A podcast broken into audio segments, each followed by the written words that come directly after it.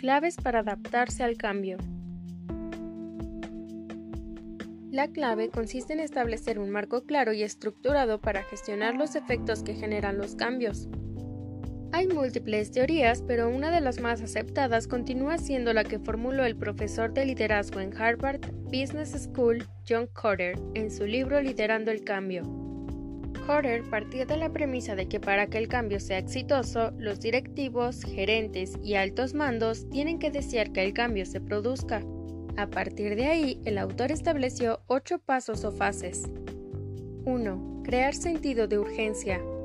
Conseguir que el cambio se vea como una necesidad por todos y cada uno de los miembros de la compañía.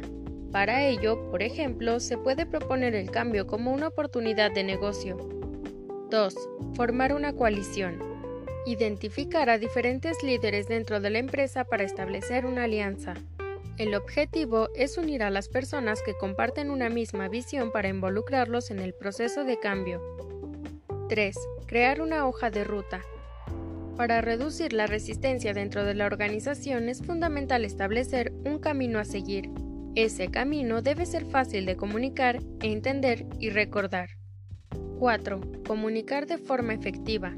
La hoja de ruta debe transmitirse de forma persistente, para ello, es fundamental responder con honestidad a todas las dudas y temores que planteen los miembros de la organización. 5. Eliminar los obstáculos. Una vez que la mayoría de los miembros estén convencidos de los beneficios del cambio, tocará hacerlo efectivo y detectar los posibles obstáculos a nivel organizacional que vayan surgiendo. 6. Asegurar triunfos a corto plazo. El cambio puede ser un proceso largo y no exento de dificultades. La mejor manera de mantener la motivación es estableciendo metas a corto plazo que permitan observar avances. 7. Construir sobre el camino. La hoja de ruta puede ser revisada durante el proceso para que ni los pequeños triunfos sean vistos como el éxito final, ni los pequeños fracasos generen frustración. 8. Anclar el cambio a la empresa. Una vez conquistado el cambio, llega el momento de consolidarlo y convertirlo en parte de la cultura de la empresa.